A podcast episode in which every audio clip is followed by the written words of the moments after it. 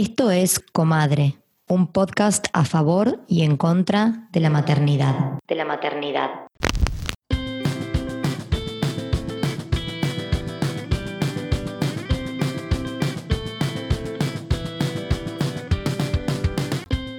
En este episodio vamos a hablar de maternidad y literatura.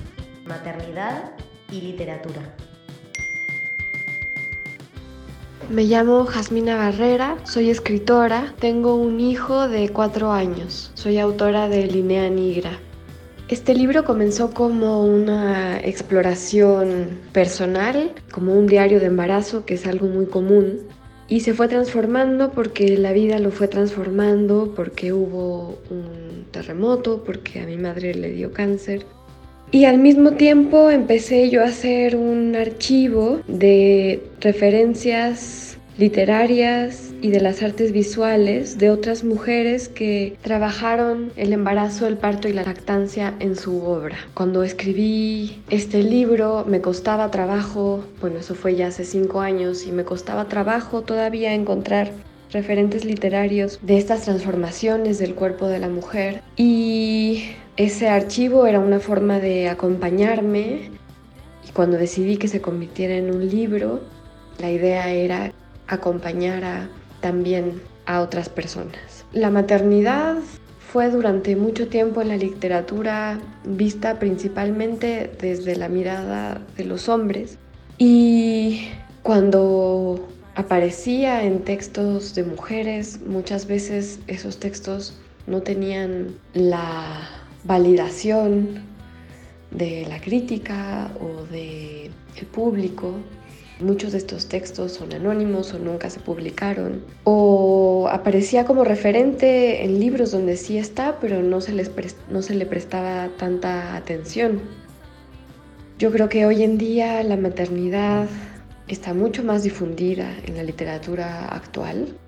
El feminismo ha abierto las puertas no solo a que las mujeres se atrevan a escribir de sus experiencias cotidianas, corporales, psicológicas, sino que también ha permitido que las lectoras exijan eso que quieren leer. Eh, por supuesto, el mercado ha notado esto y de ahí quizás esto que llaman un boom de literatura de maternidad, pero que yo creo que va mucho más allá de una moda, porque la maternidad es un tema universal. Todos provenimos del cuerpo de alguien más, como decía Adrian Rich, y siempre va a ser así. La maternidad está reclamando un lugar que siempre debió tener en la literatura. Mi nombre es Leila Zucari, soy escritora, tengo un hijo de 7 años y bueno, me organizo de modo desorganizado. Escribo cuando puedo y cuando siento así el impulso, el deseo y la necesidad. Y en general eso, bueno, a veces es de noche, pero puede ocurrir en cualquier momento del día y no tengo una rutina muy muy organizada, sino que bueno, cuando siento ese impulso intento dejar cualquier cosa que esté haciendo y sentarme a escribir. Y bueno, la maternidad a mí me abrió un montón la percepción, mi propia interioridad, como fue para un momento de mucha apertura a todo nivel ser madre, tener un hijo.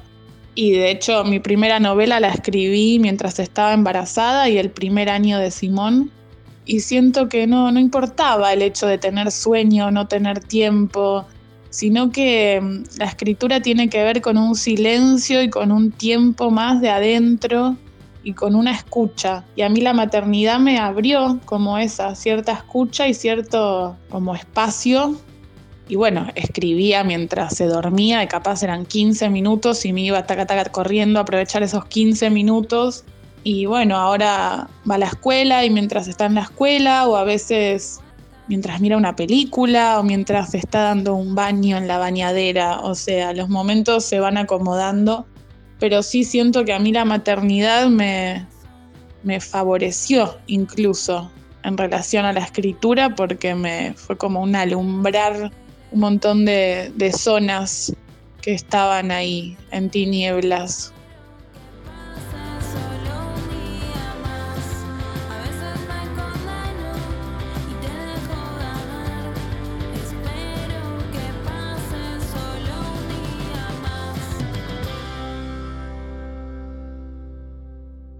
Hola, hola, hola. Hola, estamos al aire. Acá estamos en un nuevo episodio de Comadre. Episodio número 8 de la tercera temporada con invitada de honor, pero antes de pasarle la palabra vamos a presentarnos nosotras como hacemos siempre. Em, yo soy Maki, me encuentran en Instagram como arroba Maki Álvarez T. Y yo soy Victoria, me encuentran en Instagram como B de Viola y encuentran el podcast como arroba comadre podcast.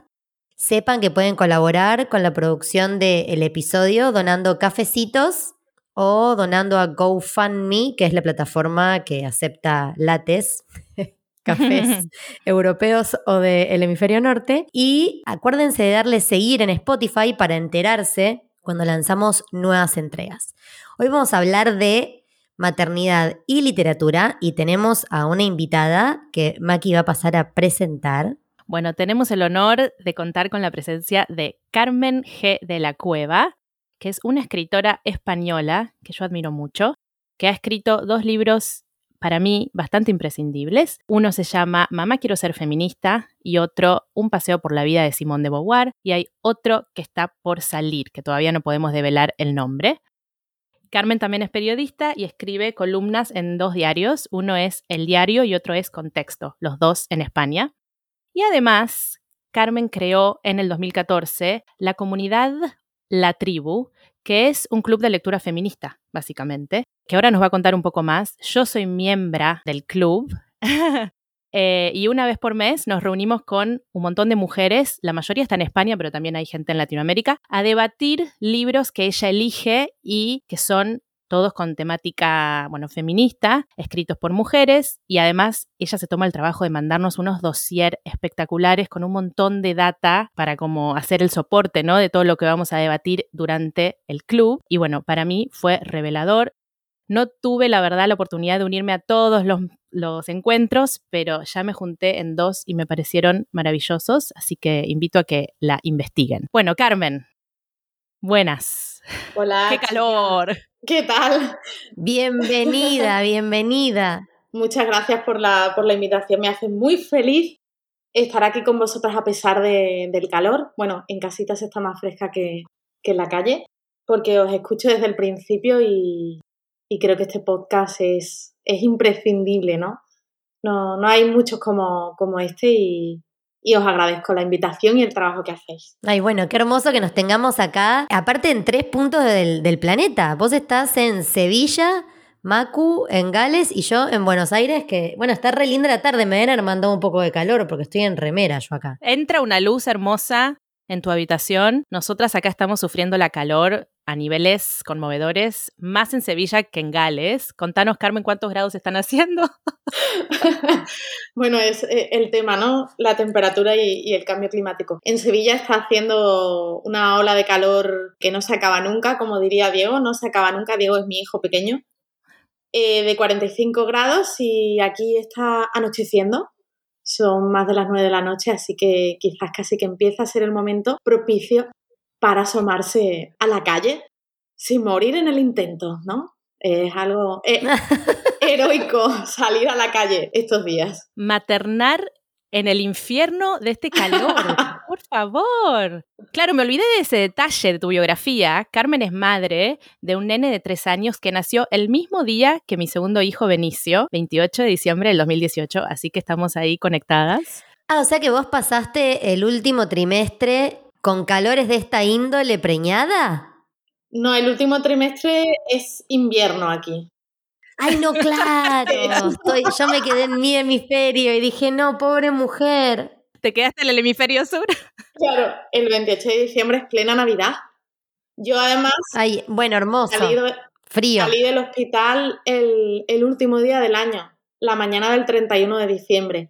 Entonces sí que fue algo muy simbólico para mí porque además mi cumpleaños es el 7 de enero, ¿no? Entonces ese momento fue, y con una cesárea, con las carnes abiertas todavía, tengo recuerdos traumáticos de, de ese invierno de 2018.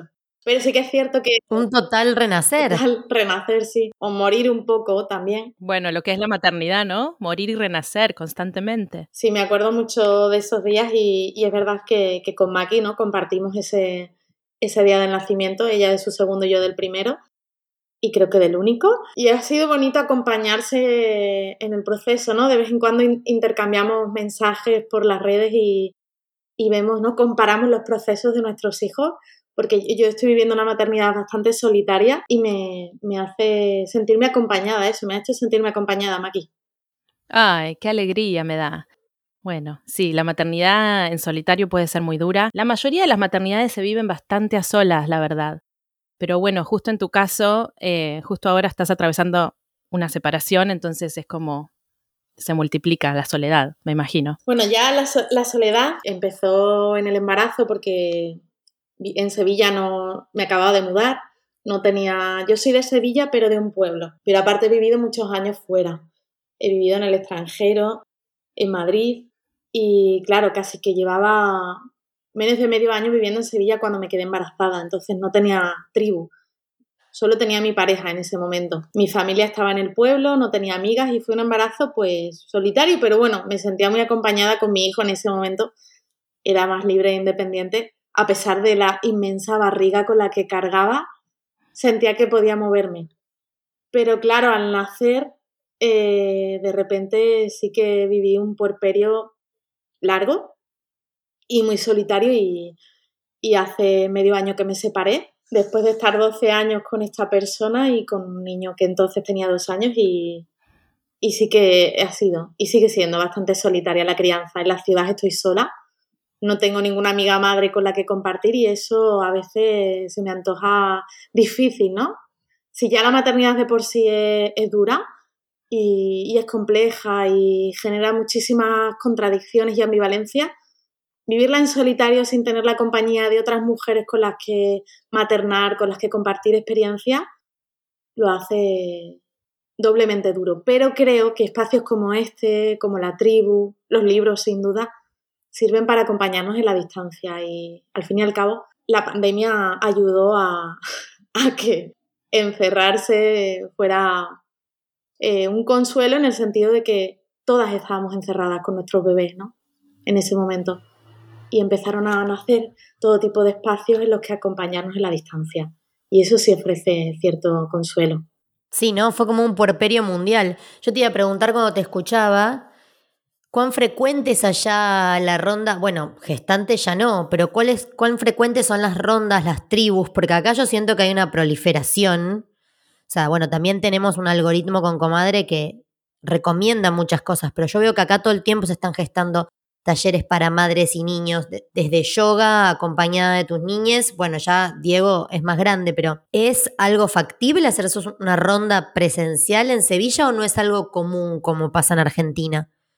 Bueno, ahora todo se hace de manera presencial, claro. Yo creo que la pandemia, a pesar de seguir presente, ¿no? La COVID sigue existiendo y, y nos, nos enfermamos casi como si fuera una gripe, pero bueno, a veces te condiciona mucho en la cotidianidad. Ya todo es presencial. Pero yo no he asistido a ningún tipo de esas actividades. En, en Sevilla no, no es demasiado frecuente. Los espacios en los que se pueda compartir actividad con bebés sí que hay espacios muy concretos, pequeñitos, donde algún taller se ha hecho con bebé. Yo en concreto no, nunca he hecho talleres con, con mi hijo, pero no es algo que, que creo que en Argentina se hace más quizás, ¿no? Por lo que cuentas. Yoga con bebés o ir al cine con bebés, quizás en ciudades más grandes como Madrid, pero en Sevilla no. Me imagino que entonces los libros toman un papel preponderante en tu vida, que siempre lo fueron, pero atravesando la experiencia de la maternidad, que es tan transformadora y tan aniquiladora también, eh, me imagino que habrás encontrado un refugio, ¿no? En esas autoras que te habrán acompañado. Contanos un poco cómo fue ese acercamiento a la literatura post-maternidad. O pre, capaz empezó embarazada, no sé. Sí. Mucho antes. Contanos todo el recorrido. Mira, estaba, estaba repasando precisamente los libros que yo considero esenciales, ¿no? En mi, en mi formación como escritora y madre, y desde luego los leí antes de quedarme embarazada, pero antes incluso de decidir si quería ser madre. Los leí en los comienzos de mi veintena, porque el tema ya me interesaba mucho literariamente. Estaba, me he traído, bueno, las, las oyentes no pueden vernos, no pueden ver mi mesa, ¿no? Lo que tengo justo detrás es el frigorífico porque me he mudado con mi hijo a un, a un piso, a un apartamento pequeñísimo, pero es todo muy colorido. Tengo un montón de libros en la mesa porque hice acopio para orientar y, y esclarecer mi propia genealogía literaria relacionada con la maternidad. Ay, me encanta. Sí. Pero para, antes de que sigas diciendo, quiero decir que entonces es bastante trendsetter, como porque si vos a los 20 empezaste y nos dijiste recién que tenés 36, yo soy, eh, yo soy como la más novata en, en términos de literatura, pero siento que el boom de la literatura materna nos lleva ese tiempo, o sea, vos venís investigando desde antes de que sea un tema. De hecho, yo creo que la tribu, que no nació como un club de lectura, ah. la tribu nació como un proyecto de, revista eh, feminista cultural. Era una comunidad literaria. Así nació el proyecto en 2014. A partir de, de 2016 se comenzaron a hacer talleres de lectura, clubes de lectura presenciales. El club de lectura online en el que tú estás empezó el año pasado, post pandemia. La tribu era una revista con publicaciones y la maternidad tenía un lugar bastante central. Llegamos a publicar diarios de madres escritoras inéditos. No como si Maki dijera, yo le propusiera, yo he hecho mucho de, de editora, aparte de tener una editorial, ya no la tengo, pero la tuve durante un tiempo, donde también publiqué un libro sobre la maternidad que se llama Nadie me dijo, Nobody Told Me, de Holly McNeese, que creo que Maki lo conoce, lo tengo aquí físicamente, yo lo edité en la editorial. Lo que hacíamos era, bueno, yo hacía, la tribu siempre hablo en plural, pero en realidad era yo sola. Aquí lo tengo en inglés. Y yo lo tengo en la biblioteca, mira. No, no, no lo traje, lo tengo abajo, pero lo tengo también. Esencial. Pues lo, lo edité estando embarazada sin saberlo. Wow. Sí, sí, sí. Eh, para las oyentes, Holly, Holly es una autora de nuestra generación, nacida en los 80 en Reino Unido y hace unos años publicó un, libro, mitad diario, mitad eh, poesía spoken word, que narra eh, su experiencia desde que se quedó embarazada hasta que su hija comienza a ir a la escuelita a los tres años. Eso es algo que no existía hasta que Holly McNeese lo escribió. Entonces, una escritura eh, muy visceral, experimental también en el sentido de que camina sobre las aguas, ¿no? Porque hasta entonces había muy pocos libros publicados y traducidos sobre la maternidad. Así que yo creo que este libro marcó un pequeño hito y cuando lo estaba terminando de corregir y editar, yo ya estaba embarazada, pero tardaría como tres semanas más en saber que lo estaba, claro.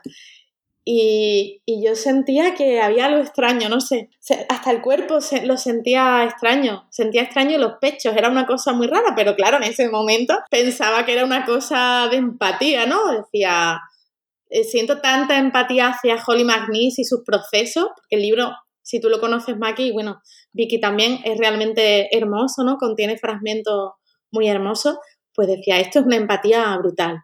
Pero no, es que mi cuerpo ya me estaba avisando de lo que yo a nivel consciente todavía, claro, no sabía. ¡Qué loco! ¡Qué fuerte! No sabía que lo habías editado en español. Sabía que el libro existía en español, pero no sabía que había sido vos. Sí. Mirá. Una pionera total. De hecho, sí, la vi hace cuatro días presentando su segundo libro. Le pedí que me lo firmara, le agradecí por humanizar a las madres, porque para mí también es un referente. Ella vino a traer un montón de luz, ¿no? Eh, porque hay otras escritoras que han hablado con tanta visceralidad, pero no están traducidas al español. Ella como que tuvo un alcance, bueno, qué agradecida que estoy de que haya sido vos la que la que la llevaste al habla hispana, ¿no? Por eso piensa que, que, llevo muchos años interesándome por el tema y en la tribu creamos ese espacio donde invitábamos a escritoras que habían sido madres o que estaban embarazadas a contar en formato diario durante siete días seguidos sus procesos y después también empecé a organizar talleres y conferencias colectivas sobre el tema de la maternidad donde invitaba a escritoras a hablar sobre este tema. Eh, empecé en 2015-2016, por entonces no se hacía nada de esto. Claro que en España fue algo pionero en ese sentido, porque no sé, el, el, tema de la maternidad no era un tema literario, no lo era. Hablemos de eso, hablemos de eso. ¿Por qué en el mundo literario la maternidad ocupaba un lugar tan, ni siquiera secundario, inexistente. Bueno, yo tengo mis teorías, ¿no? Sobre todo teorías lectoras. Evidentemente, todo lo que tenga que ver con la vida de las mujeres ha ocupado un lugar marginal en la historia de la literatura, porque la historia de la literatura la han escrito los hombres, los críticos han sido hombres, las publicaciones y las editoriales han estado dirigidas por hombres, y al fin y al cabo hablar de algo tan pequeño como un cuerpo de mujer, ¿no? Que sangra, que duele, o ocuparse de las pequeñas tareas cotidianas de cuidados. Vosotras sabéis, los cuidados ni siquiera hace tres años eran un tema que estuvieran en la conversación pública.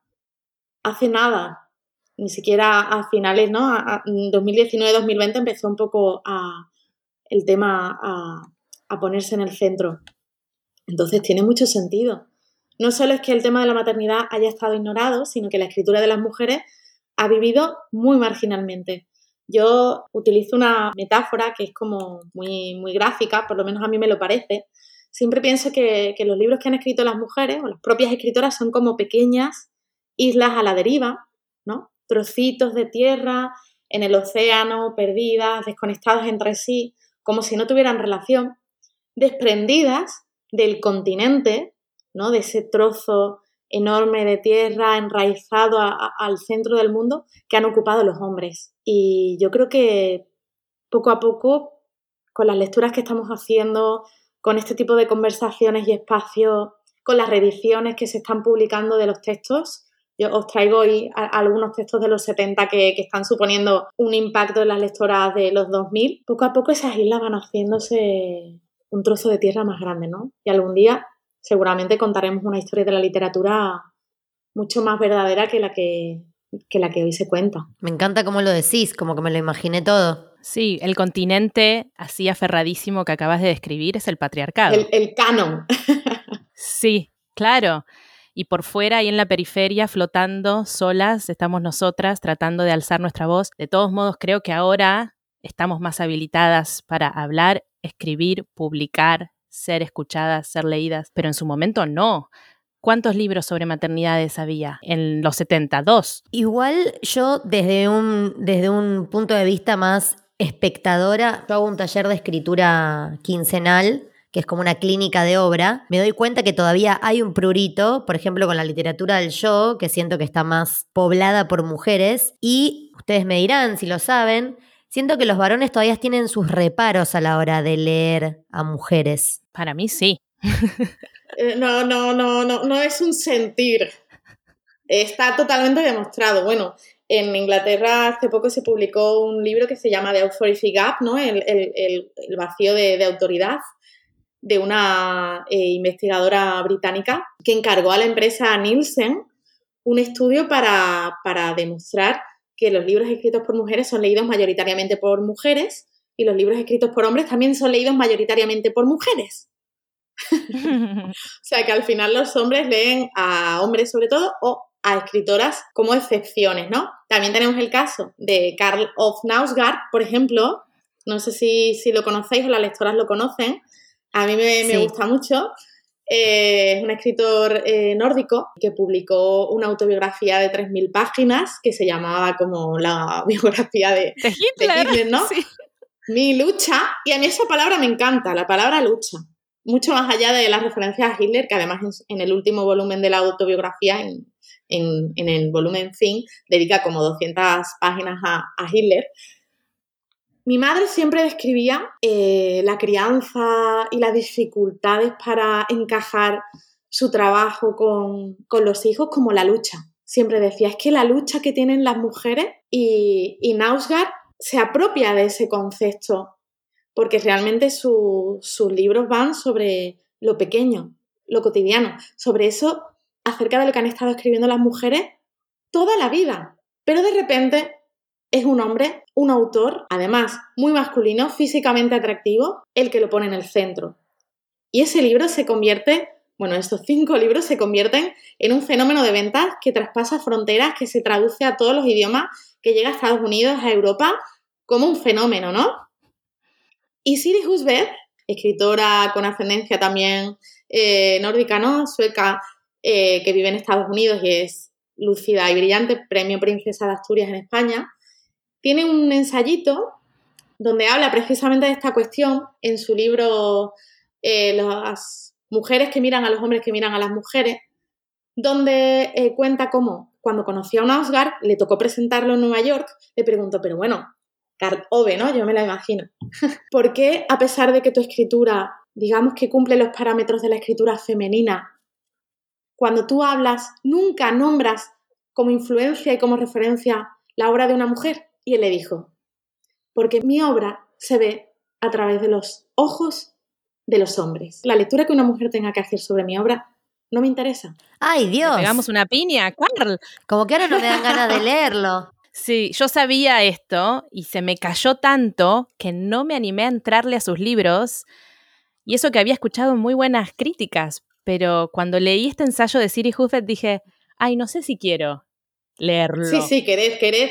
Además os va a resultar súper potente para el podcast de Comadre y para tu podcast sobre el amor, Vicky, eh, también porque es un autor, al final explora las nuevas masculinidades, Nausgat realmente es un tío muy sensible, un poco quejica, ¿no? El volumen en concreto, el segundo, que es un hombre enamorado, es brutal, porque cuenta su, relación de pareja y su paternidad, pero no como el padre que observa, sino como el padre que cuida a diario y se detiene en esos detalles a los que a las mujeres nunca nos han dejado detenernos, como puede ser poner un bol de cereales en una mesa cada mañana y que el hijo lo tire y tener que limpiar con una bayeta la leche derramada sobre la mesa y la frustración que provoca hacer eso cada mañana como Sísifo eh, levantaba la piedra cada día, ¿no? Y volvía a caerse, ¿no? Esa tarea infinita que implica ser padre, madre hoy en día y bueno, y siempre, pero que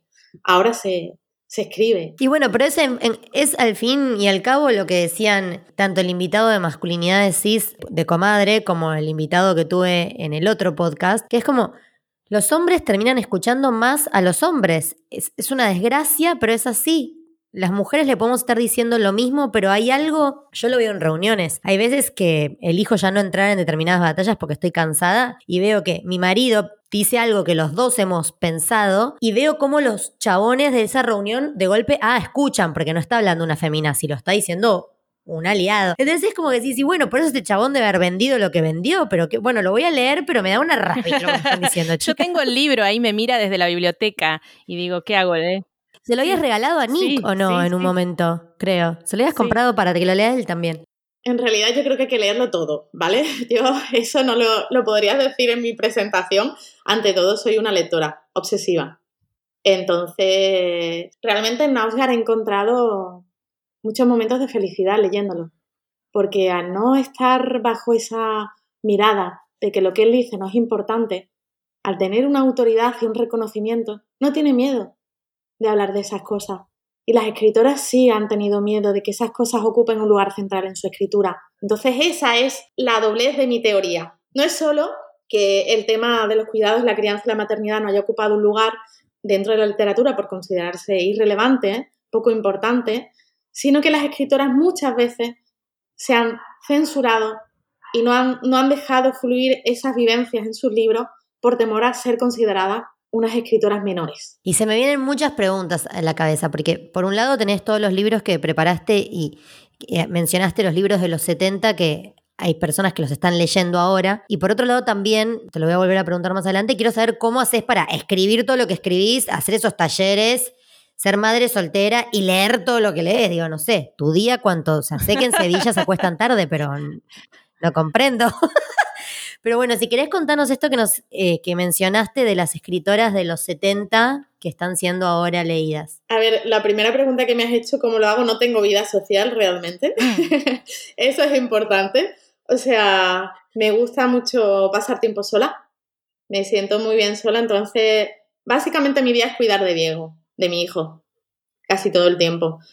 Y si estoy dos horas sin él, porque su padre se lo lleve un rato al parque o porque haya estado en el cole, por ejemplo, ahora aquí obviamente ya no, no hay cole, pues ese tiempo es para, para trabajar, siempre, para leer, para escribir. Obviamente me despierto pronto y estoy leyendo. Eh, cuando me acuesto estoy leyendo. Si voy en el autobús voy leyendo.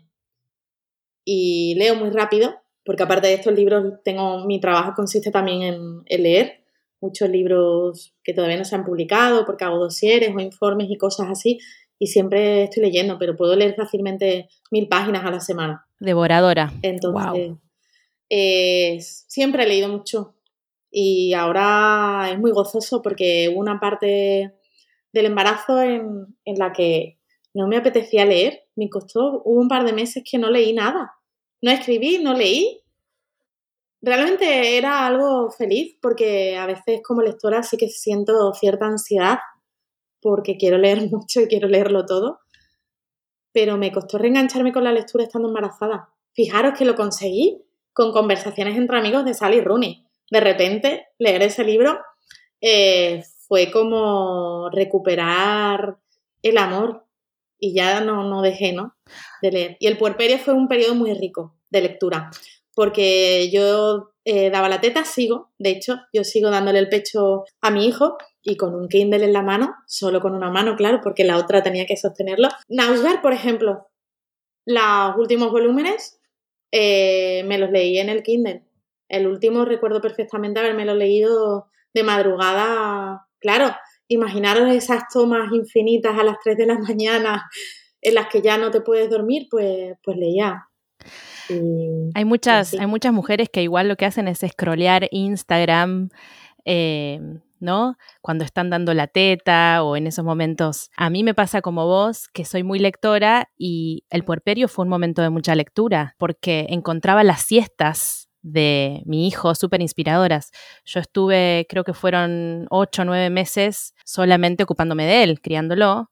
Entonces, claro, tenía como todo pautado. Si hay algo que me trajo la maternidad fue como la reconfiguración del tiempo. Me pude organizar para leer lo que quería leer, para trabajar. Después cuando volví, obviamente el tiempo se me hizo más acotado para leer porque tenía que ir a la oficina y eso, pero me acuerdo que en el puerperio leí un montón. En el embarazo lo que me pasó, y les comparto esto porque va relacionado con lo que hablábamos antes, con mi primer hijo, en el, eh, en el embarazo leí el libro 2666 de Bolaño, que es un libro grueso. Y ahora, como repensando esa época, digo, qué poco conectada estaba yo con lo que se me venía encima, con el parto, la maternidad, yo leyendo a Bolaño. Nada que ver, todos mis respetos, ¿no? A su obra pero totalmente desconectada, no, no conocía a todas estas autoras, que después me pasó, habiendo vivido eh, el primer año de maternidad, que se me despertó ese interés y me di cuenta que ahí afuera estaba lleno, no lleno, pero que había bastantes autoras hablando de este tema y ahí empecé a consumir desenfrenadamente. Yo ahora la estoy leyendo a, Gabriela eh, Wiener, ¿se pronuncia? Bueno, y ella cuenta que, eh, que durante el embarazo, los primeros tres meses, no podía hacer nada. Repinta mi, mi primer trimestre florentino. Yo no podía, o sea, si veía televisión era algo super light, no podía leer y nunca pude leer ni el celular eh, dándole de mamar porque desde muy chiquito siempre fue muy como eléctrico y demandante de atención y me pateaba con los piecitos el brazo con el que tenía cualquier cosa sujeta que no sea él para que la suelte, pero desde los dos meses. Yo me acuerdo de estar en rondas de crianza queriendo que en algún momento todas agarraran teta y, o si no estaban charlando, se ponían a scroll y yo decía, qué envidia. Tengo que estar 100% enfocada porque el chabón no me deja sostener otra cosa. Era como, mírame. No, no, no, vení para acá, mírame de nuevo. Así que yo Puerperio no leí nada, me acuerdo que veía charlas TED porque decía, se me va a necrosar el cerebro. O sea, no leo, no, no hago nada. Hacías todo. Bueno, las experiencias, ¿no? Hacía todo en realidad, pero esa idea que una tiene de no estoy sí, Que nos pasa a todas, pero estabas haciendo todo. Yo creo que el puerperio, si de verdad nos enseñaran a ponernos en, el centro, no solo a, a la criatura, sino a nosotras en ese momento, es un momento idóneo para parar. De verdad, yo paré definitivamente, leía, no me sentía nada culpable porque al fin y al cabo bastante era que estaba alimentando un ser vivo. Entonces leer era, era gozar porque claro, no era solo dar el pecho mi hijo, no me, no me pateaba la mano, pero no lo podía soltar. Si lo soltaba se despertaba. Entonces no era darle la teta un rato, se dormía y no. Era estar con él cuatro horas, cuatro horas. Menos mal que pudiste leer. Entonces, ¿qué haces? Cuatro, cinco horas cada día, varias veces al día, todo el día. durante meses, pues leer, pero fue, o sea, lo recuerdo como algo, o sea, eso feliz. Lo que me frustraba y me creaba conflicto era que no podía escribir y mi entorno. Empecé a conflictuar muy pronto con, con mi pareja en ese momento, porque sentía que además de lo que estaba haciendo tenía que ocuparme de otras cosas, de la casa. Y de verdad que desde que me he separado, me he liberado mucho. Mi mente, de repente, ha soltado un lastre. Estoy mucho más centrada y al fin y al cabo siento que es más fácil criar a un hijo sola porque antes sentía que tenía dos hijos. Claro. Sí. Y tenía que ocupar. Lo escucho y lo veo seguido. Tenía que ocuparme de muchas cosas. Ahora también, pero al fin y al cabo, aunque implique estar sola mucha más responsabilidad, también sé que es más libre, porque solo tengo que discutir conmigo misma. Y conmigo misma discuto muy poco porque tengo las cosas claras. Entonces todo sucede de una manera mucho más natural también. Aún así, volviendo a la segunda pregunta, la de los libros de los 70, bueno, yo tengo un libro que para mí es la Biblia y que lo conocí, como os decía, no sé, sería 2008 o por ahí, que es Maternidad y Creación, una antología, en inglés se llama eh, Mother Readings, creo, de Moira David, que es una eh, fotógrafa a la que le pasó lo que nos ha pasado a muchas, aunque cada vez menos, ¿no? Que de repente se quedó embarazada y como buena lectora necesitaba encontrar en la literatura modelos para entender lo que le estaba pasando y no los encontraba. Entonces empezó a, a pedir a sus amigas, a investigadoras relatos y armó una antología fantástica en la que están, creo yo, algunos de los textos esenciales de la maternidad que ya se escribieron en los años 70. En concreto pienso en tres autoras y tres textos, además amigas entre sí y contemporáneas. Os he traído los libros originales editados en España, aunque se editaron, como os digo, en los 70 en Estados Unidos. La primera de todas ellas que empezó a hablar un poco sobre el tema fue Tilly Olsen en sus conferencias en el 68. Tilly Olsen eh, publicó un libro que se llamó Silence, que se acaba de editar en España este año, hace apenas dos meses. Este año y fue escrito en el 68. Eh, tiene conferencias desde el 68 hasta el 75. Pero se ha publicado en 2022. Yo no leí Silencios, pero leí Dime una adivinanza, que es previo a ese libro en el que relata su maternidad, ¿no? de alguna manera en alguno de sus relatos. Sí, claro, esos son relatos muy interesantes, se publicaron antes, pero también me parece importante que hagamos referencia a obras que tratan el tema eh, desde una aproximación más quizás teórica o académica, ¿no? Poniendo conceptos sobre la mesa para entender la experiencia. Entonces, Tilly Olsen está ahí. Luego, la maestra y la madre, creo, de, de la maternidad contemporánea la mayor crítica y feminista fue Adrian Rich, que publicó Nacemos de Mujer en 1971. Of Woman Born se llamó y que se tradujo en España, eh, creo que en los 90, en una edición de cátedra que ha estado descatalogada años. El libro era inencontrable. Aquí ha habido, bueno, ha habido décadas en las que no se ha hablado de la maternidad para nada y no había absolutamente ningún libro para abordarla desde eh, el espacio literario. Entonces se reeditó y aquí lo tenemos completo, a pesar de que en maternidad y creación hay fragmentos de Tilly Olsen, de Silencio, hay fragmentos de eh, Nacemos de Mujer, de Adrian Rich, y hay fragmentos de una maravillosa novela autobiográfica que creo que si no es la mejor, está en el top 5, que es El nudo materno de Mother Not de Jay Lazarre, también de 1971. O sea que tenemos a estas tres mujeres, Tilly Olsen, Adrian Rich y Jay Lazarre, que en los finales de los 60, principios de los 70, que fue además una ola feminista en Estados Unidos muy potente, viviendo sus propias maternidades, enfrentándose a cuestiones a las que todavía 50 años después nos enfrentamos nosotras y lo dejaron por escrito. Entonces yo creo que antes, o sea, obviamente hay que leer lo que se publica ahora, soy gran fan de las novedades, pero también hay que hacer ese ejercicio de genealogía y empezar a encontrar los hilos que unan esas islas a la deriva. Porque antes de las autoras de ahora, escribieron ellas. Y todas estamos conectadas, volviendo una y otra vez sobre la misma experiencia, que por culpa del canon y de la historia misógina de la literatura, pues ha sido, como decía Rich, ocultada y fragmentada, ¿no? Pero ¿sabes qué es además lo más terrible, Carmen? Que eh, muchos de estos libros que vos decís recién se editan en España, en Argentina no se pueden conseguir directamente, porque yo me acuerdo que cuando hice el taller El silencio de las madres con Barbie Duo y Nati Romero, había libros que me los quería comprar y no se podían conseguir en la Argentina. Yo tenía que alguien que venga de Europa, que aparte no son tan fáciles de conseguir tampoco allá, en España. Debe ser alguna mía mía que había en Madrid, copate y anda una librería que es tal.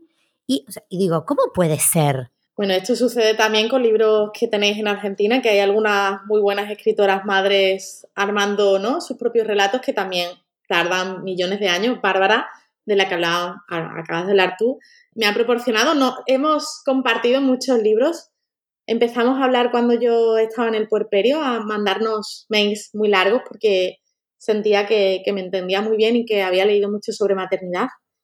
Y yo creo que al fin y al cabo nuestra geografía literaria también se construye gracias a las amigas, ¿no? O sea, todas hemos sido Moira Davy armando nuestra propia antología de relatos sobre la maternidad.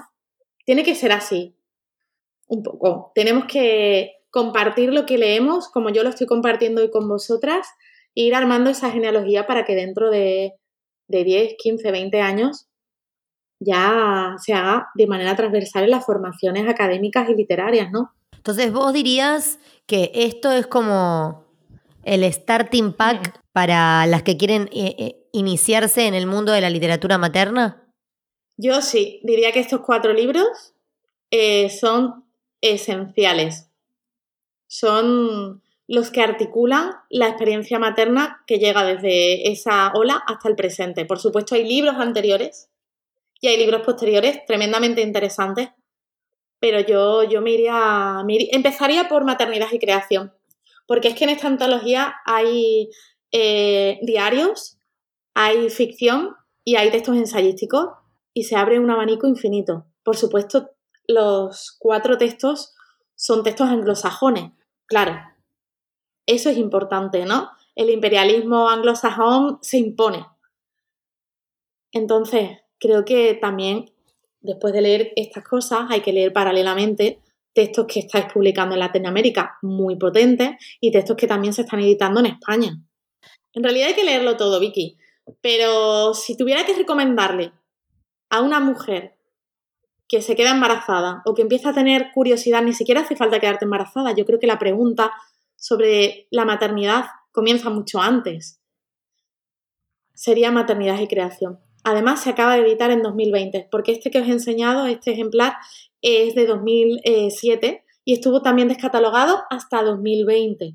Bueno, lo voy a buscar acá y si no, me lo va a tener que traer Yo lo cuando venga a territorio nacional. Ahora mismo está en ebook, en Kindle, eh, Unlimited eh, gratis. Ah, bueno, lo voy a buscar porque yo tengo Kindle. Hay algo del, libro objeto que me encanta, pero yo ya crucé esa frontera que Maki no, quiere cruzar, que es la de leer libro en ebook. No, sí. yo no puedo, mira que he tratado, pero no. Sé que lo tendría que seguir insistiendo, pero a mí el libro objeto es como una compañía que, con la que no puedo luchar, digamos. Es, es eso o nada.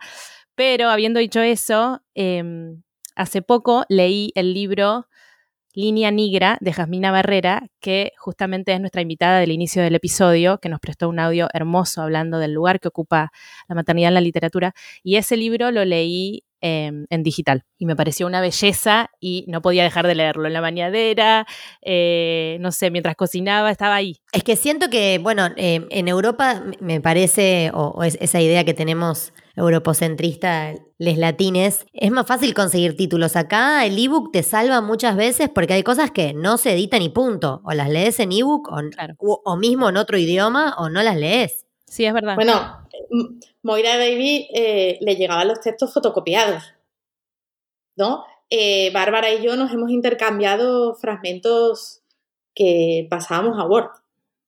Entonces, en realidad, es un ejercicio detectivesco. El de armar la genealogía literaria de las mujeres es detectivesco. Quizás dentro de unos años no lo sea, pero ahora mismo lo es. Sí.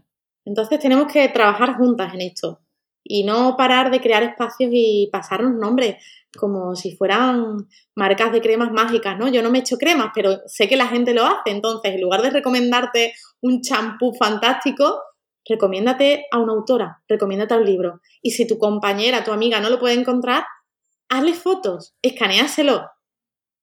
Mándale un paquete, entiendo que hacia Argentina es mucho más difícil. Además que allí tenéis unos impuestos de entrada de los libros eh, demenciales, claro. Bueno, una de las cosas que se me viene a la mente, que es en formato digital y que creo que todas nuestras oyentes conocen, es una revista digital que se llama El Cielo del Mes, eh, que está coordinada por Marina Herzberg y Noé Vera, que son dos poetas argentinas, y ahí circula mucha literatura posmoderna, pero bueno, literatura afín con el tema de la maternidad, eh, muy sensible y además recomiendan un montón de cosas relacionadas a esto podcasts, sí. Hermoso. Sí. Sus relatos de parto a mí me acompañaron en la bañadera en trabajo de parto de Floro, cuando todavía podía leer, ¿no? Antes de que se te borre la Sí. sonrisa. Bueno, no está tan mal la comunidad porque lanzamos encuestas y entre los libros que rankearon estaba El nudo materno, y después mencionaron algo más contemporáneo y más de, de- de- de tinte feminista que es eh, Mamá desobediente de, de Esther Vivas, que no sé si sería, o sea, es literatura, ¿cómo se clasifica?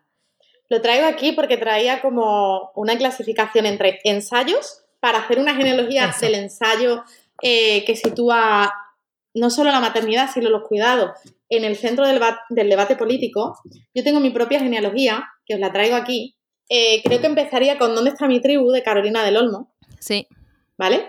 Es un libro que se publicó en 2013. Este sería como el primero que reflexiona sobre la importancia de los cuidados y de resignificar la experiencia materna. Después estaría Esther Vivas, con Mamá Desobedientes, que además sé que este sí ha llegado hasta el otro lado del océano y, y se, se ha leído bastante, pero igualmente es un libro bastante actual porque es de 2019 o sea que en realidad solo tiene tres años, y este de 2013, Carolina del Olmo. Y luego, dos referencias que para mí son primordiales, no solo en lo literario, sino en lo vivencial que tiene que ver con el cuerpo.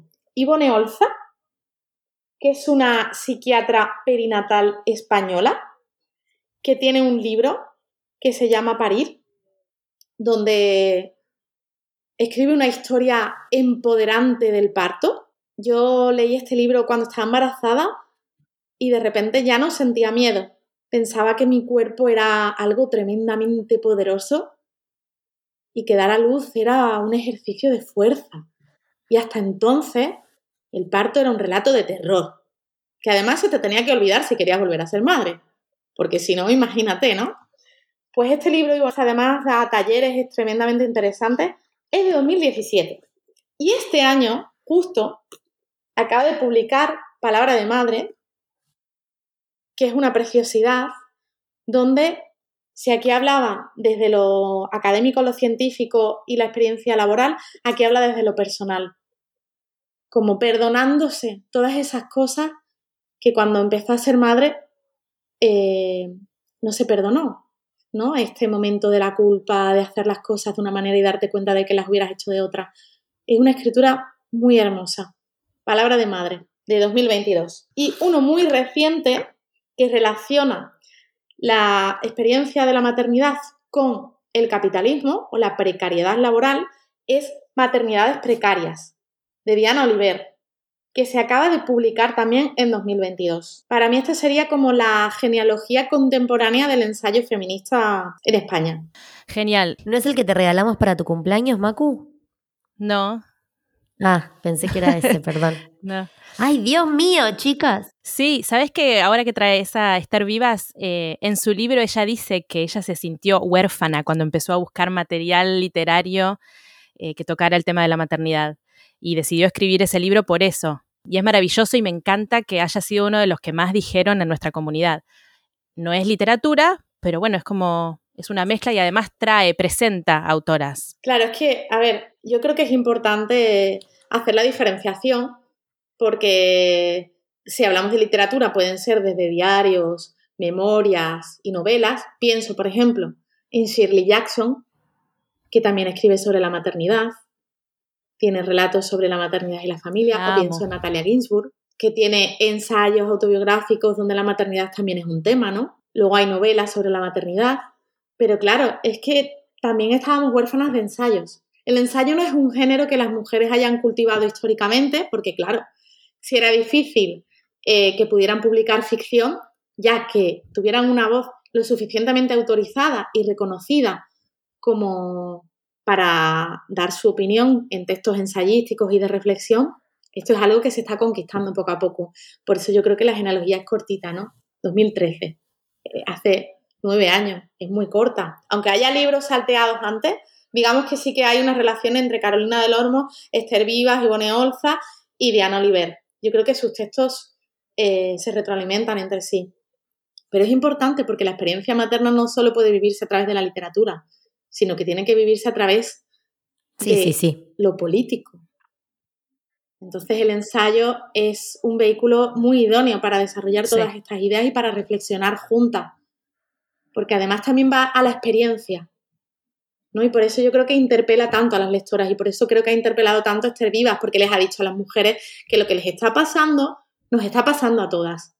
Que ese sentimiento eh, de huérfana lo, creo que lo hemos vivido todas en algún u otro momento de nuestras maternidades. Yo no puedo dejar de mencionar a um, Laura Freixas, que a mí me acompañó mucho em, en mi segundo puerperio, y leerla fue como un bálsamo porque me sentí muy identificada, porque ella pone en el centro la vida y también el mundo de la imaginación. Ella le da mucha importancia al mundo intelectual, a las ideas, al sentarse a escribir, a organizarse y además ella afirma que la maternidad como que alumbró su escritura de alguna manera. Y eso la verdad que a mí me interpela porque me siento bastante identificada, como que a mí la maternidad me trajo mucha potencia creativa. Em, y me parece que está bueno que haya escritoras que lo nombren. Hombre, yo creo que Laura Freisa fue de las primeras escritoras españolas en poner en el centro eh, literario la maternidad. Tiene su recopilación de artículos que se llama El silencio de las madres, que es el, el título del taller de Bárbara, ¿no? Por eso se llama así, por el libro de Freisa. Luego tiene un, un, pequeño ensayo que se publicó en prensa donde daba muchas referencias y ella trata mucho este tema. Y aparte, en su escritura diarística y autobiográfica, la maternidad claro, es, un tema. Lo que pasa que eh, Laura no tiene un ensayo concreto sobre esto o solo una novela, ¿no? Pero sí ella, aparte con su trabajo en clásicas y modernas, ha reivindicado también mucho el, papel de, las mujeres en la cultura, ¿no? Y la necesidad de encontrar un equilibrio. En ese sentido, creo que, que Laura Freisas también tiene relación con Karma Riera, por ejemplo. Este es el único diario, hasta hace poco que han empezado a publicarse algunos más que yo encontré sobre la maternidad. Es un diario del embarazo, por ejemplo, por eso se llama Tiempo de Espera, de Karma Riera. Es del 98 y está descatalogado desde entonces, básicamente. Pero habla también de lo que tú comentas, Maki, que, yo eh, estoy en sintonía con esa idea de cómo la maternidad puede darte muchísima potencia creativa. A mí me pasó la verdad. Y no, y no puedo dejar de relacionarlo con una historia estremecedora que es la de Mary Shelley, la escritora de Frankenstein, eh, que me parece que está bueno traerla porque ella escribe Frankenstein embarazada de su segundo hijo o tercer hijo. O sea, ella ya había vivido un parto y un nacimiento eh, y la muerte de un hijo. Em, y estando embarazada es que escribe Frankenstein, ¿verdad? ¿No me equivoco? Y es como que ese relato de terror siento que está vinculado con sus experiencias previas en relación a la maternidad y me parece brutal que haya creado este monstruo, que se haya convertido en uno de los emblemas de la literatura. De hecho, también para ella imagino que sería bastante importante eh, que su madre muriera poco después de dar, de dar la luz, ¿no? Sí, sabía. Mary, ¿cómo se llama la madre? Mary Wollstonecraft. Wollstonecraft. Wollstonecraft. Wollstonecraft.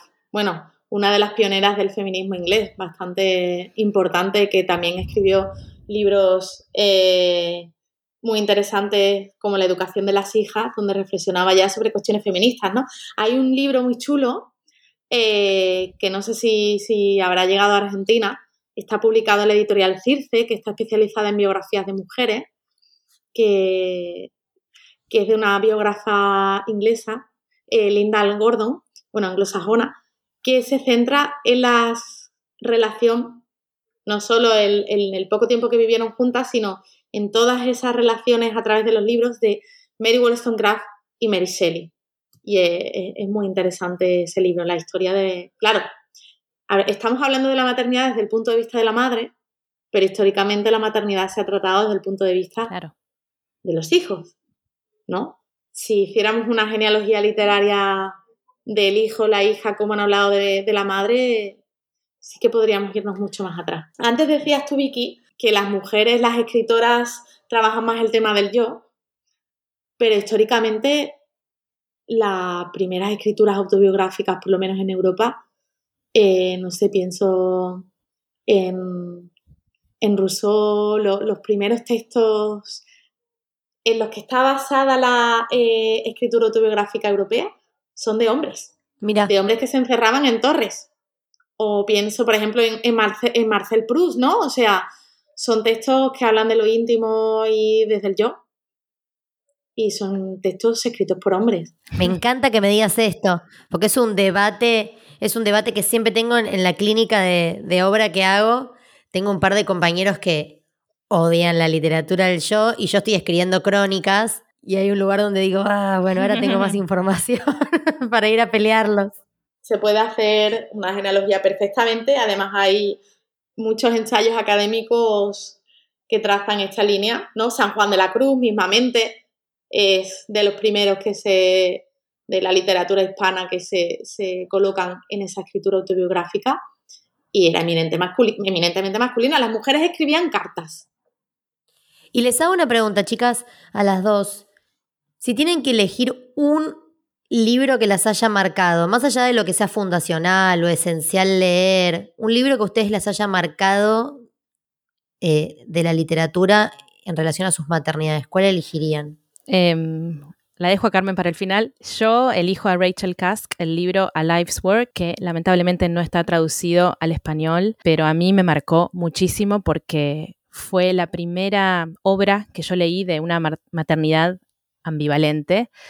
Em, ella fue apaleadísima cuando publicó ese libro acá en Reino Unido en el año 2000, creo que fue. Ella lo que hace es poner en evidencia como los altibajos de la maternidad em, y cuenta que para poder escribir esta novela autobiográfica, ella lo que hace es intercambiar los roles con su marido y cuando sus hijas son muy pequeñas, él deja de trabajar como abogado y ella se pone a escribir y como que la gente no entendía y se armó mucha polémica por eso, pero bueno, el libro está basado en su experiencia em, con el nacimiento de su segunda hija, o sea, ella estaba puérpera y a mí me pareció revelador, muy crudo, pero bastante esencial. Carmen, no sé si lo leíste. Sí, lo leí, lo leí, lo leí en inglés, claro. Eh, además, yo creo que hay un díptico entre despojo y a life's work ¿no? Porque hay cierta comunicación de espojos, es otro libro de, de Rachel Kass que está, ese sí está traducido en español, está el libro del asteroide, eh, que habla de la separación. Entonces yo creo que esos dos libros se podrían publicar juntos, porque eh, trazan como la historia de, de, la maternidad y tiene que ver también con, con, la separación y por qué sucede, ¿no? Pero para mí, Rachel Kass se me antoja a veces demasiado fría y analítica. Sí, es muy cerebral. Exacto. No me gustaron esos dos libros tanto, me, parecen importantes y el que más me gusta de Casa es Segunda Casa, que yo creo que también habla de la maternidad, pero de una maternidad mayor, con una hija mayor y otro momento de la vida y creo que, bueno, Cass es una, es una de las escritoras que más me gustan. Pero para mí hay como dos. Bueno, es que es, demasiado. Es una pregunta muy difícil. Es difícil. Porque no puedo elegir solo una, ¿vale? Pero de lo más contemporáneo me impactó mucho y me pareció. O sea, lo, tengo en mi cabeza constantemente Débora Levy. El coste de vivir lo arrastro. Me parece, bueno, el, eh, y el final, ¿no? En una casa propia. El tríptico, la trilogía, me parece acertadísima. Va al centro de todo lo que estamos hablando. Y es una escritura muy contemporánea. Yo, si tuviera que recomendar algo así actual, Débora Levy.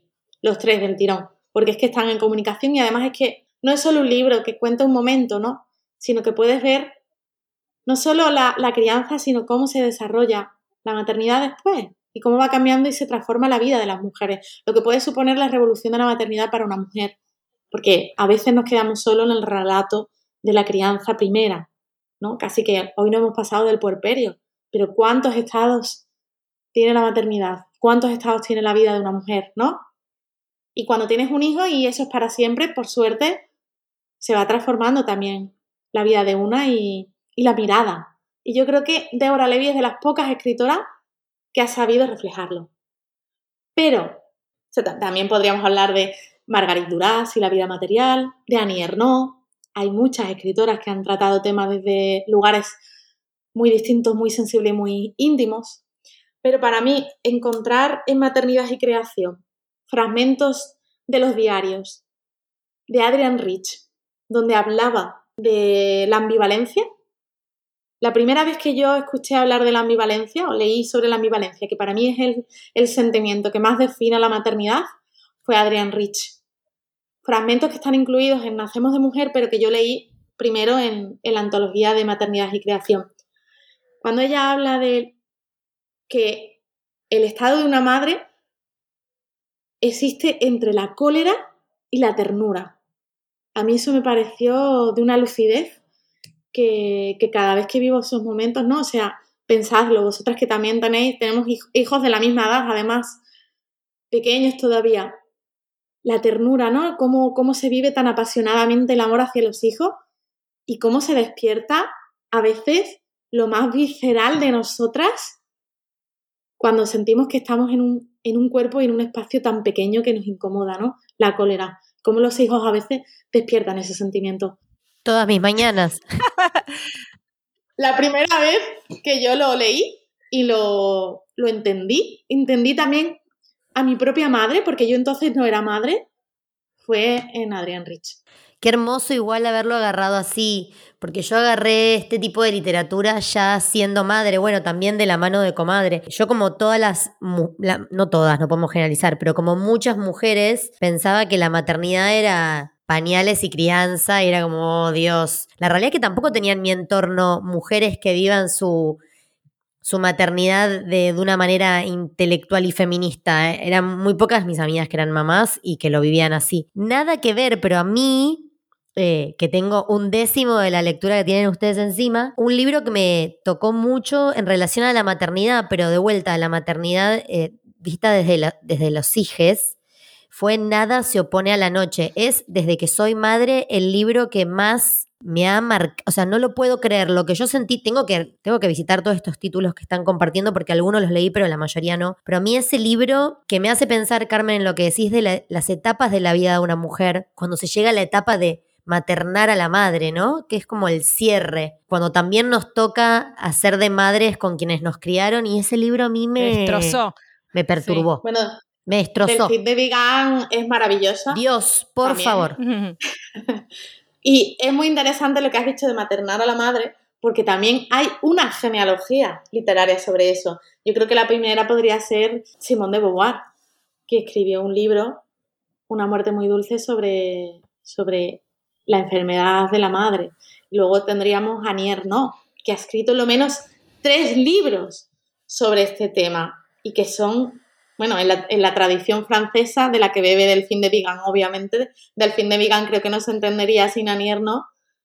Eh, es muy interesante porque no sé si a vosotras os pasó, pero yo desde que soy madre siento que, la maternidad y la, y la hijidad son un viaje de ida y vuelta. Ay, mal. 100%. He perdonado muchas cosas y otras las he analizado con mucha rigurosidad. Son otros los ojos, son otros los ojos. Perdón, no quiero dejar de nombrar a Mori Ponsowi hablando de las diferentes etapas de la maternidad, porque ese libro a mí me hizo ver que los hijos crecen y que arman sus propias vidas a veces lejos de nosotras y que es un duelo. Bueno, la maternidad es un constante duelo, ¿no? Como que cada etapa se va duelando a su manera, pero mm, cuando los hijos ya tienen 20 años y son independientes y se van a otro país a vivir, bueno, es una experiencia que me resultó muy... Ay, hermosa.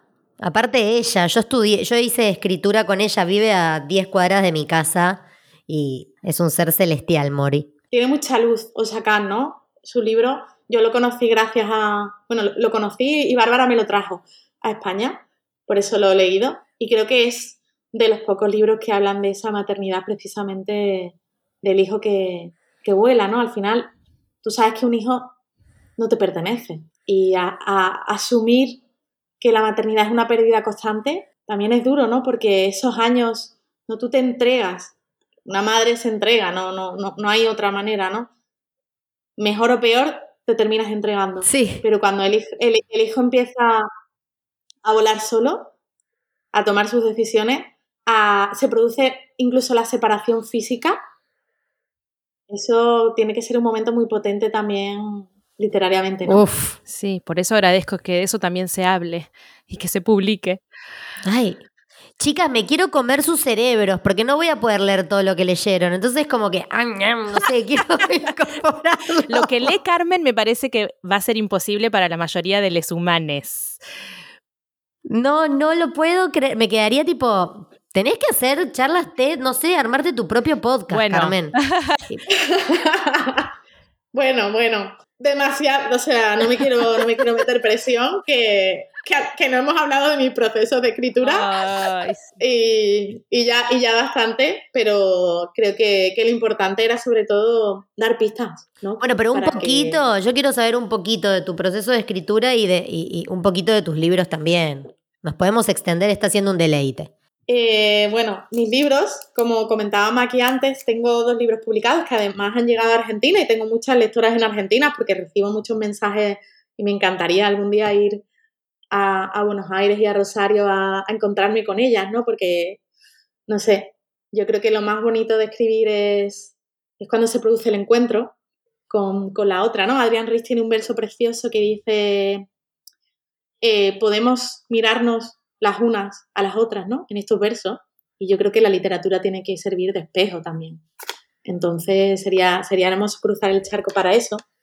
Mi primer libro lo publiqué en 2016, eh, se llama Mamá quiero ser feminista, va por la octava edición, o sea que ha vendido más de 10.000 ejemplares y es un poco, pues, una historia de cómo yo me hice feminista, ¿no? De cómo me hice feminista sobre todo escuchando a las mujeres de mi familia escuchándolas al principio con toda la suspicacia de una empollona eh, y, como se dice aquí, ¿no? Una niña vieja, desconfiando, pero luego aceptando que en esas conversaciones de mesa camilla, en, España las llamamos mesa camilla porque en, en, las casas, sobre todo andaluzas, en invierno, que hace mucho frío, porque no son casas preparadas para el frío, se coloca en el centro de la casa una mesa redonda con una estufa abajo y una, como una cobija. Y todas las mujeres se sientan durante las tardes de invierno en torno a esa mesa a hablar. Ay, me encanta. Círculo de mujeres. Claro, entonces como, como niña crecí en ese entorno de ver a mi abuela, a mis tías, a mi madre hablar y relacionarse de esa manera. Y creo que ahí estaba la raíz de mi manera de entender el feminismo que siempre desde lo colectivo. Y yo creo que, bueno, pues en, Mamá Quiero Ser Feminista hay un relato sobre esto. Pero también hay un relato de ese encuentro con las escritoras, como Simone de Beauvoir, Silvia Plath, de la que no hemos hablado, pero bueno, la maternidad en Silvia Plath hay que buscarla sobre todo en sus diarios y en sus cartas, pero... Es la señora que metió la cabeza en el horno, ¿no?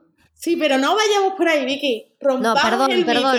mito. rompamos el mito de la, de la suicida loca porque pensad lo que tiene que ser tener 30 años, estar en Londres en el invierno más expatriada, Con dos niños, expatriada, exacto, porque era estadounidense. Acababa de, separarse de Ted Hughes. Tenía a una niña de 3 años y a un bebé. Y no tenía dinero, ni a madre, ni una madre, ni una amiga, nada. O sea, imaginaros.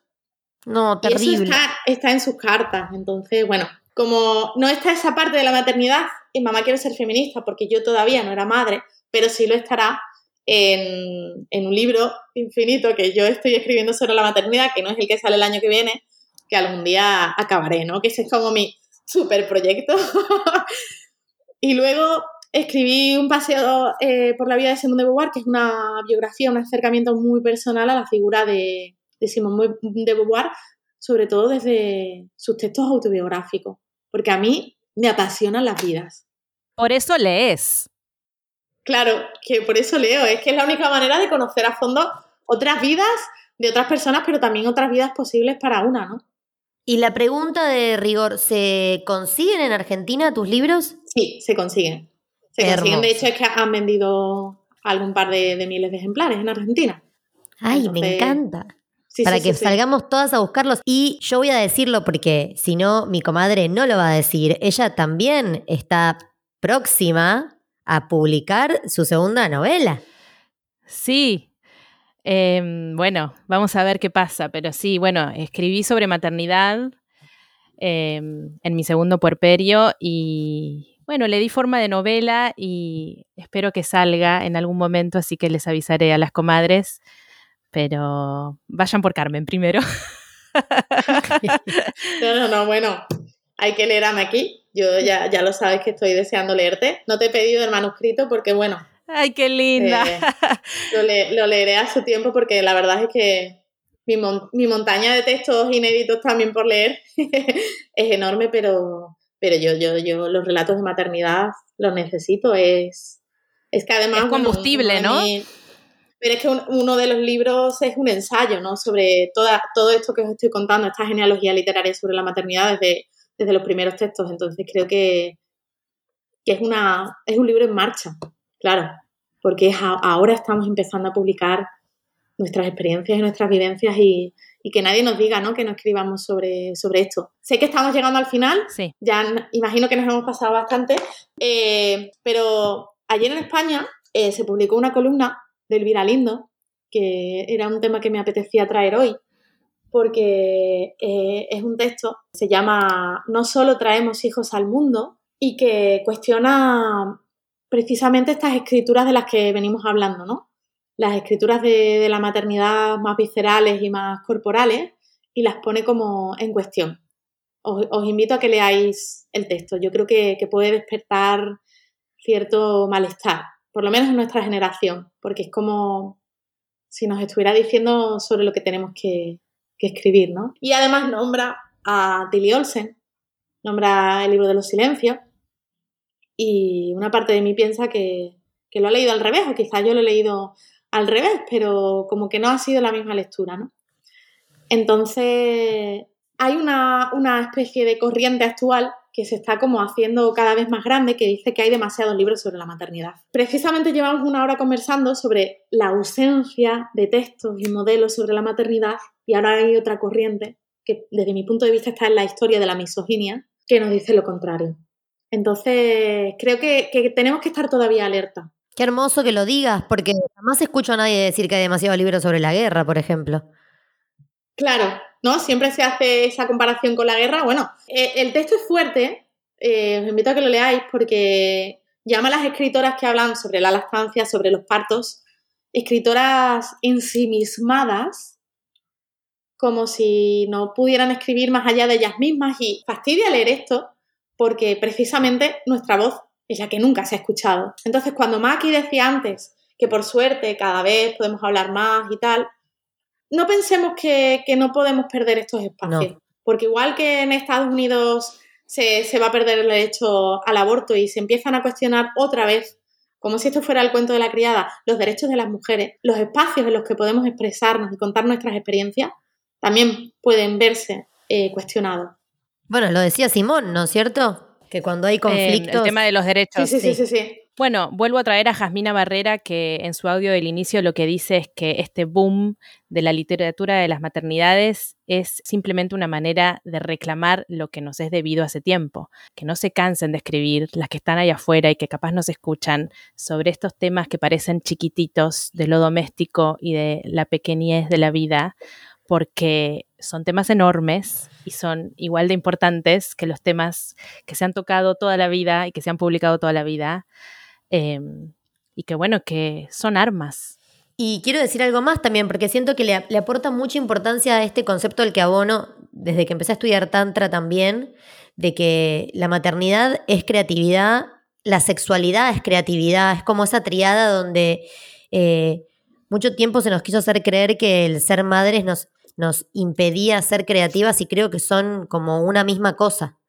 Em, y de distintas maneras, ya sea desde la escritura o desde la generación de un podcast o desde la filmografía, creo que la maternidad es una fuente inagotable de inspiración, entonces lejos de callarnos hay que seguir produciendo que es también lo que dice Leila, no la quiero dejar de nombrar, eh, Leila Zucari, que es una escritora argentina que también compartió su audio para este episodio y que escribió un libro que se llama Fugaz. Te hablaré del viento. Y Fugaz también. Fugaz. Es el último. Fugaz. Después, Baldío, que es un libro de poesía hermoso, y Te hablaré del viento. Y mm, se habla bastante de la maternidad también ahí, y ella reivindica esto de la inspiración que le trajo el ser madre. Eh, yo creo que, la maternidad es un espacio de creación porque es un espacio donde tiene lugar la vida misma, ¿no? O sea, hay oscuridad, hay luz, hay... Estás asistiendo a la creación de otra persona. O sea, hay como tantas miradas infinitas de la maternidad como hay tantas miradas infinitas de la, propia vida. Entonces, todavía no se han explorado ni siquiera mínimamente esos espacios, no solo desde el punto de vista de la madre que cría, sino de la madre que pierde al hijo, de la madre que cría, que, pierde al hijo porque se va a otro lugar, de la madre que está asistiendo a la creación de un ser totalmente independiente, pero a la vez de cómo la maternidad puede llegar a articular la vida de una, ¿no? Y a transformarla. Y todo eso está inexplorado. ¿Y qué puede ser más grande al final que lo pequeño? Entonces, sería hermoso que vosotras mismas, ¿no? Que, también escribís, las lectoras y las oyentes que están al otro lado del podcast, empezaran a escribir o a publicar sus diarios. Porque creo que, ahí también hay una fuente inagotable de, experiencias que, las demás necesitamos para completar la, la propia. Hermoso todo lo que estás diciendo. Creo que está bueno cerrar con eso, ¿no? Sí, Muchas gracias, Carmen, por tu tiempo, por, eh, por tu conocimiento, por, por, tu cabeza y por tus creaciones. Y por tu pasión. Nada,